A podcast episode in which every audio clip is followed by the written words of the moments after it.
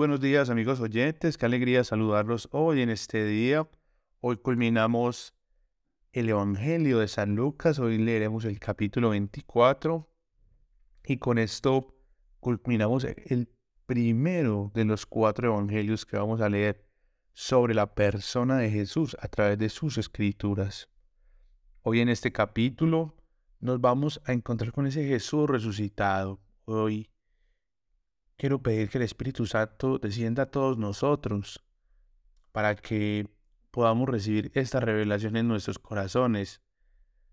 En el capítulo anterior les puse esa cuestión de que se preguntaran quién es ese Cristo que murió por ti, qué significa la pasión de Cristo por ti.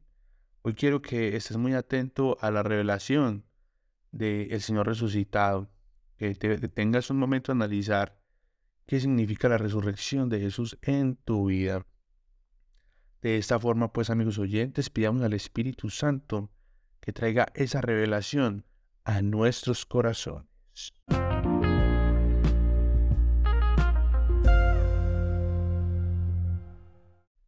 Padre, gracias Señor por esta semana, gracias Señor por estos 24 días que hemos leído tu palabra, Señor. Gracias por las revelaciones que nos has dado a todos y cada uno de nosotros. Gracias, Señor, por este camino de fe que nos has regalado. Gracias porque el acercarnos a ti nos muestra, Señor, cuál es el camino verdadero. Esta semana leía algo y era que el que no lee tu palabra, Señor, no te conoce. He aquí una cantidad de personas que quieren conocerte, Señor, que quieren saber quién eres tú, Jesús. Todos los que están oyendo esto, Señor, leyendo sus Biblias cada día, cada capítulo, quieren saber quién eres tú, Señor. Hoy te llamamos Espíritu Santo de Dios, dulce huésped del alma. Ven, ven Espíritu Santo de Dios, ven a traernos nuevas fuerzas, Señor. Ven a reavivarnos, a resucitarnos Hoy Espíritu Santo de Dios, en este capítulo que vamos a leer, que se abran nuestros ojos, Señor, que podamos verte cada vez que partes el pan, Señor, que podamos verte, Jesús, en cada persona que te está revelando, Señor, que podamos verte a través de los ojos del Espíritu Santo, que podamos encontrarnos contigo, Señor, que cada día resucitemos nuevamente en tu gracia y en la vida que tú tienes para nosotros, Señor que si todavía somos muertos espirituales, Señor, que nazcamos a la vida, que resucitemos a la luz, Señor. Hoy decretamos que somos hijos de la luz, que somos sanados por ti, que somos rescatados por ti, que nuestro pecado, Señor, es perdonado por tu muerte y sacrificio, Señor. Que eres tú, Jesús, buen pastor, quien nos lleva y nos guía.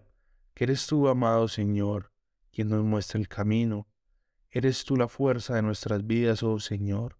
Ven, en Espíritu Santo de Dios a renovar, a transformar, a sanar, a purificar nuestras vidas, todo nuestro ser. Ven Espíritu Santo de Dios y desde esta mañana te pedimos que no nos encontremos con ese Cristo crucificado, que nos encontremos con ese Cristo resucitado que ha dado su vida por nosotros, pero con su resurrección ha vencido la muerte es la victoria de Dios sobre el pecado, sobre la muerte eterna, sobre la rebelión del enemigo. Es la victoria de Jesucristo nuestro Señor sobre tu vida, quien hoy te reclama para el reino de los cielos. Acéptate como hijo de Dios, llámate hijo de Dios. Empiezate a conocer como un hijo amado de Dios por la muerte y resurrección de nuestro Señor Jesucristo. A ti pues, Padre, entregamos cada corazón, entregamos cada intención, cada sanidad, cada renovación necesaria, Señor, para tu vida, para que tú hagas la obra, Señor. Bendito eres y te alabamos, Señor, porque toda nuestra vida es posible gracias a ti. Tú, Señor, muéstranos, muéstranos el significado de las escrituras a todos los que las leemos día a día, Señor, para conocer y aprender quién eres tú, Jesucristo. Así pues, Padre, yo te pido que el Espíritu Santo abra nuestros ojos y nuestros oídos en este momento para que esa revelación llegue a nuestros corazones por tu gracia. Explícanos, oh Espíritu Santo de Dios, qué significa esta palabra que vamos a leer a continuación. Así todo eso lo he devorado en el nombre poderoso de nuestro Señor Jesucristo. Amén, amén y amén.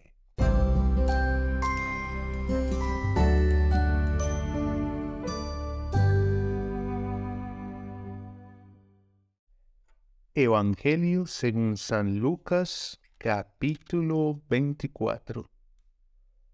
Muy temprano, el domingo en la mañana, las mujeres fueron al sepulcro. Llevaban las especies aromáticas que habían preparado. Encontraron que había sido quitada la piedra que estaba tapando la entrada del sepulcro. Entraron, pero no encontraron el cuerpo del Señor Jesús. Las mujeres no entendían lo que estaba pasando, cuando de repente dos hombres vestidos con ropas muy brillantes se aparecieron de pie junto a ellas. Las mujeres tenían mucho miedo y se postraron rostro en tierra. Los hombres les dijeron, ¿por qué están buscando entre los muertos al que está vivo? Jesús no está aquí, ha resucitado. ¿No recuerdan lo que les dijo en Galilea? les dijo que el Hijo del Hombre debía ser entregado a manos de pecadores, ser crucificado y resucitar al tercer día. Entonces las mujeres recordaron las palabras de Jesús, se fueron del sepulcro y le contaron a todos los once apóstoles y a los otros seguidores. Estas mujeres eran María Magdalena, Juana y María, la mamá de Santiago, y otras más.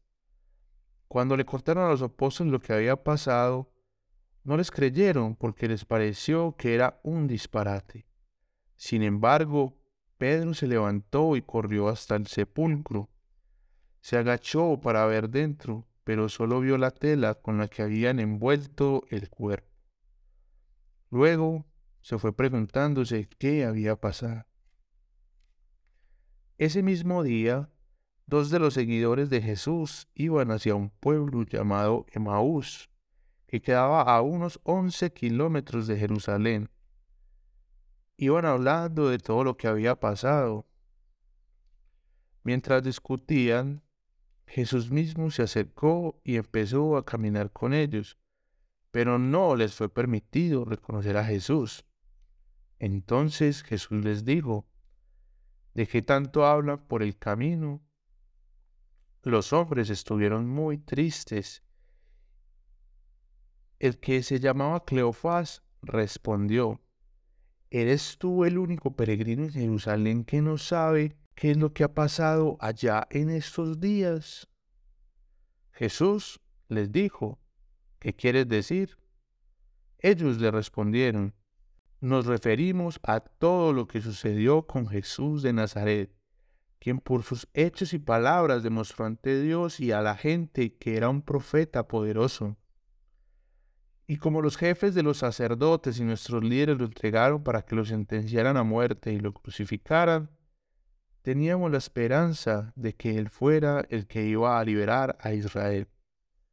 Sin embargo, además de todo esto, este ya es el tercer día desde que sucedió todo esto y algunas mujeres de nuestro grupo nos contaron algo asombroso. Esta mañana muy temprano fueron al sepulcro, pero no encontraron el cuerpo. Vinieron y nos dijeron que habían visto ángeles en una visión. Los ángeles les dijeron que Jesús estaba vivo. Entonces algunos de los que estaban con nosotros fueron a ver el sepulcro y lo encontraron tal y como las mujeres habían dicho, pero no vieron a Jesús. Entonces Jesús les dijo, no sean tontos, ¿por qué les cuesta tanto creer lo que le dijeron los profetas? ¿Acaso no dijeron que el Mesías tendría que sufrir todo esto antes de dar comienzo a su periodo de gloria? Entonces Jesús les explicó todo lo que había sido escrito sobre él en las escrituras, empezando con los libros de Moisés y todos los profetas. Al acercarse al pueblo al que iban, Jesús hizo como el que iba a seguir de largo, pero ellos le rogaron con insistencia, Quédate con nosotros, porque ya está atardeciendo, ya casi es de noche.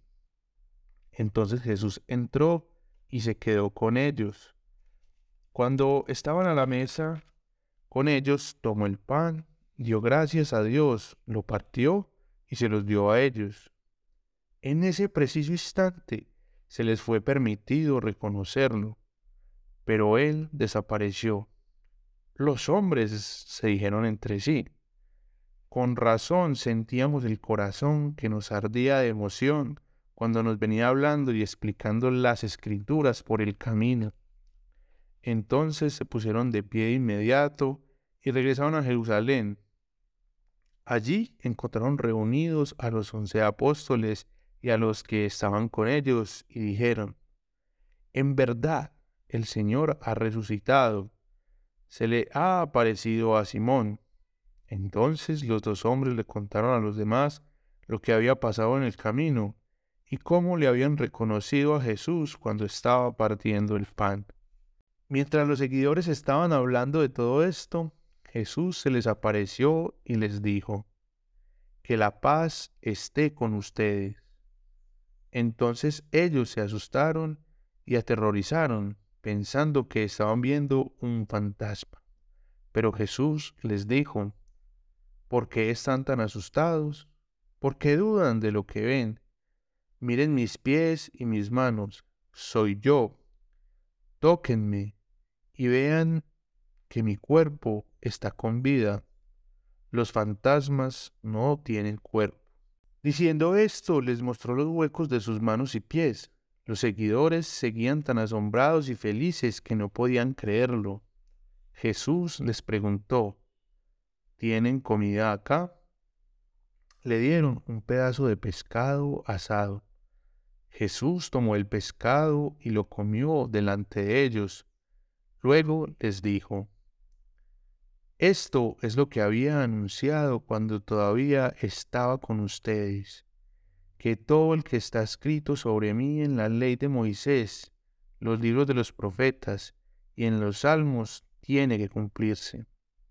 Entonces les abrió el entendimiento para que comprendieran las escrituras y les dijo, Está escrito que el Mesías tenía que morir y resucitar al tercer día, y que su nombre se anunciara a todas las naciones para que cambien y se vuelvan a Dios para el perdón de los pecados.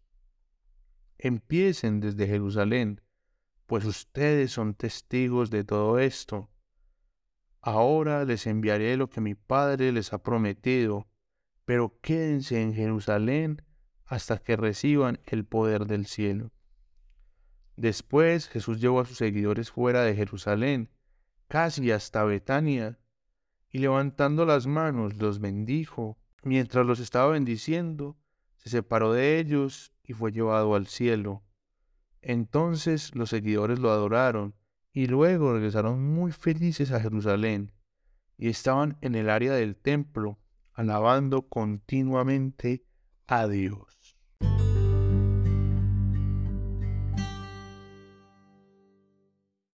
Muy bien amigos oyentes, un capítulo absolutamente hermoso, unas promesas de Dios absolutamente increíbles.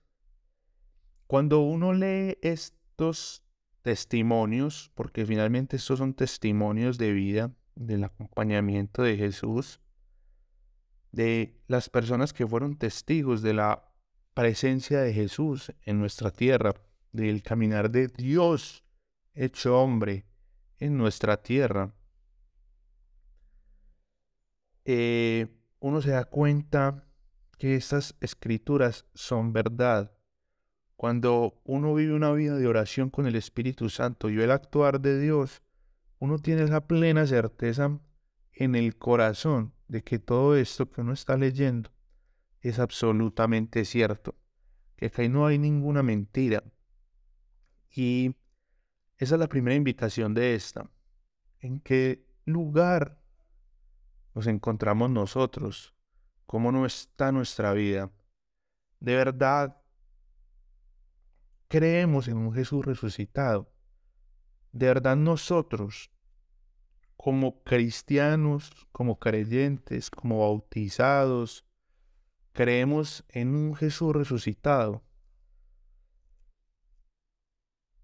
Me parece muy bonito acá que vamos dándole como esa certeza a esas primeras palabras de Jesús. Cuando María la Magdalena se encuentra con Jesús, Él la llama por su nombre. Acá cuando estos ángeles le muestran nuevamente a María Magdalena que Jesús ha resucitado, vuelven y la llaman por su nombre. Ya lo veremos en los otros evangelios cómo se cumple esta profecía. Pero es de principio a fin un relato maravilloso este evangelio. El poder decir, yo tengo un encuentro con el resucitado. O yo no tengo un encuentro con el resucitado, yo necesito un encuentro con el resucitado, que también es muy válido. ¿Cuál es el momento de mi vida donde yo no creo que Jesús esté resucitado? ¿Dónde yo me encuentro? Y miren que a María y a las mujeres les pasa, después le pasa a Pedro, Pedro sigue siendo Pedro y va corriendo a ver si de verdad el maestro no está. Entonces, corramos a ver dónde está el maestro. Tratemos de propiciar ese encuentro con el maestro en nuestras vidas y es en la oración. Acá es muy bonito el camino de Maús porque finalmente son 11 kilómetros, lo podemos relacionar con los 11 apóstoles, pero va Cleofás, que es el único que nos habla ahí, Cleofás y otro. Esta semana lo decía uno de los monjes que estuvo en una Eucaristía. Esto era el Evangelio del domingo. Y el Padre nos llamaba a esta Cleofás y el otro eres tú. ¿Con quién has ido caminando tanto tiempo que no has tenido un encuentro con Cristo? ¿Por qué no has permitido que el Señor entre a tu vida? ¿O es que tus ojos están cerrados? Miren que yo siempre hago la oración de que nuestros ojos, nuestros oídos sean abiertos y que en nuestro corazón haya esa efusión. Entonces, apropiémonos de esa oración para cada uno de nosotros. Pidámosle al Señor, al Espíritu Santo, que nuestros ojos sean abiertos, que nuestros oídos sean abiertos y podamos comprender al Señor, que lo podamos ver, porque finalmente si hemos caminado toda nuestra vida de fe y no hemos cogido todavía su mano, entonces quiere decir que no nos hemos encontrado con Él. ¿Cuántas veces Jesús nos ha preguntado qué nos está pasando y cuántas veces nosotros le hemos dicho, usted es el único que no sabe qué está pasando en mi vida? ¿Qué es lo que está pasando en mi vida y usted es la única persona que no sabe? Es decir, no estamos invitando al Señor a nuestros problemas, a nuestras situaciones. Y mira que cuando el Señor nos vuelve y nos pregunta, ¿qué quieren decir con eso? Nos invita a que le contemos todo, todo lo que ha pasado en nuestros, días. Y que si realmente creíamos que era el que nos iba a salvar y no nos ha salvado, ahí nos lo dice muy claro, teníamos la esperanza de que fuera Él el que iba a liberar a Israel. Realmente estamos confundidos en la oración si creemos que Dios no ha hecho nada en nuestras vidas. El Señor entra a trabajar en nuestro corazón, en nuestra renovación, en nuestra transformación. Realmente lo externo de nuestras vidas es importante para Dios, pero lo más importante es que nosotros estemos tranquilos. Miren, eh, después de todo el camino de Maús, el Señor viene y se encuentra con los apóstoles y les dice que la paz esté con ustedes. Es decir, cuando nos encontramos con el Señor, cuando el Señor aparece en nuestras vidas, Él nos trae esa paz que sobrepasa todo entendimiento. Hay algo súper lindo. Miren esto que dice con razón sentíamos que el corazón nos ardía de emoción cuando nos venía hablando y explicando las escrituras en el camino. Es decir, muchachos, amigos oyentes, el Señor nos está invitando a disfrutar de la vida, a que tengamos el corazón lleno de Él, a que el Espíritu Santo nos explique las escrituras, a que el Espíritu Santo nos llene de su amor. El encuentro con Cristo, amigos oyentes, nos pide que realmente entreguemos el control de nuestras vidas. En este versículo 29, miren esta belleza que dice, pero ellos le rogaron con insistencia, quédate con nosotros, porque ya está atardeciendo, ya casi es de noche. Entonces Jesús entró y se quedó con ellos. Realmente Jesús ya entró en tu vida, realmente Jesús ya está contigo. Mira que no se te haga tarde, que no esté de noche para entregar los problemas al Señor.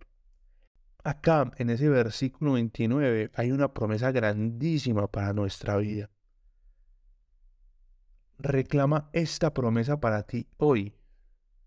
Que el Señor entre en tu vida y se quede contigo. No te canses del camino difícil, no te canses de entregar. No le pidas a Dios que se vaya, no le pidas al Señor que abandone tu vida, que tú estás acostumbrado a ciertos vicios, a ciertos comportamientos, a ciertas actitudes. No dejes que eso le niegue la entrada al Señor a tu vida. Vamos con el Señor a todas partes, que Él nos dé la fortaleza de cambiar y renovar nuestra vida. Amigos oyentes, y empezamos la lectura de estos 24 capítulos con un envío el Señor nos envía a ser testigos de su obra. El Señor nos envía a compartir la buena nueva del Evangelio. Nos muestra quién es, nos muestra qué hace en nuestras vidas. Y después de todo eso, muere por nosotros. Resucita para darnos vida eterna. Nos deja esta escritura para que nosotros sigamos aprendiendo de Él. Miren que está escrito desde Moisés hasta el final de la Biblia. Todo sobre él, todo, todo, toda la escritura se basa en la vida de Jesús. Él mismo nos lo dice. Y cuando nosotros le damos esa certeza, acá hay otra, otra, otro regalo precioso del Señor. Miren esto. Ahora les enviaré lo que mi Padre les ha prometido pero quédense en Jerusalén hasta que reciban el poder del cielo. Cuando tenemos el encuentro con Cristo, el Espíritu Santo va a venir a nosotros. El Padre lo va conforme a Él porque Jesús nos lo envía. Y vamos a recibir el poder del cielo. Miren amigos oyentes que nos acompañan grandes signos. Nos acompañan grandes signos el Señor nos va a regalar su poder. No sé, amigos oyentes, ustedes cómo comprendan este Evangelio, no, la verdad, pues en la revelación que el Señor me ha mostrado a mí, ha sido de un envío a seguir compartiendo su palabra, ha sido de seguirme dejando renovar por Él, de que yo reciba esa libertad que Él me ha prometido, que esté subordinado a ese rey que es Él. Y a mí me ha pasado algo muy bonito les quiero compartir esto. Yo he reconocido al Señor cuando Él ha partido el pan, cuando en todas las Eucaristías que voy, Él mismo parte el pan. Recuerden que Cristo toma esa investidura en el sacerdote en ese momento en que se parte el pan y Él se reparte como pan de vida. A mí me ha pasado como a los caminantes de Maús, cuando lo invité a mi casa y él partió el pan, abrió mis ojos para que yo lo pudiera ver, para que yo lo pudiera comprender. Entonces hay mil maneras. Jesús es a tu forma para encontrarse contigo. Solo necesita un corazón dispuesto para hacer ese encontradizo. Déjate llenar, amigo oyente, por la presencia de Dios en tu vida y tu vida tomará un cambio radical. Disfrutemos de ese fuego que nos da en el corazón el encuentro con Cristo. Esto no es parábola, esto no es historia. En verdad el Señor ha resucitado En verdad, el Señor ha resucitado, Jesús está vivo, mora en todos nosotros con su Espíritu Santo y está dado para que la depresión esté fuera de nuestras vidas, para que las tristezas, las dolencias sean soportadas por Él, para que nuestras cargas económicas, nuestros problemas familiares, sea todo sanado por Él. Él ya pagó por todos y cada uno de nosotros en la cruz, absolutamente todo. Entonces, sabiendo que el Señor ha pagado por todos nosotros, guardemos eso en nuestro corazón. Meditemos unos días en qué significa la muerte y resurrección de nuestro Señor. ¿Quién soy yo para que Dios me ame de esta forma? Y hoy les quiero dar un regalo súper valioso. Se ha llegado hasta acá y te has escuchado y leído los 24 capítulos. Es porque estás queriendo conocer a Jesús. Es porque estás queriendo entrar en una relación con Él, una relación personal, una relación donde Él sea tu mejor amigo, donde Él sea tu Padre, donde Él sea el amado, donde Él sea tu amor. Y el regalo más grande que puedes recibir es que Dios está pendiente de ti, que el Señor está pendiente de ti, y que el día que tú te encuentres con Él, el día que tú mueras y te encuentres con Él cara a cara, que lo puedas ver y reconocer, y Él te va a decir, hijo, te conozco, sé quién eres, Sé lo que oraste, sé que hiciste en lo que te pedí que hicieras. Sé que renunciaste a tantas cosas por mí. Conozco tu nombre, conozco tu vida. Sé quién eres tú. Esa es la puerta del cielo. Conocer al Señor, que es quien te va a llevar al lugar celestial.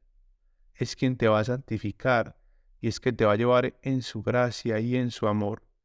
Y así como al ladrón crucificado, a su lado, el Señor te va a dar esa certeza en el corazón de que el día de tu muerte estarás con Él en el reino de los cielos. Eso era todo, amigos oyentes, por estos 24 capítulos. Nos encontramos esta semana siguiente con el Evangelio de San Juan donde vamos a seguir conociendo quién es la persona de Jesús. Vamos a seguir ahondando en esa revelación. Y el Evangelio de San Juan nos va a mostrar desde su inicio que Jesús es Rey y Señor de toda la creación. Él es la palabra de Dios hecha carne. Un feliz resto de día, amigos oyentes, una feliz semana y el Señor los bendiga siempre en abundancia. Música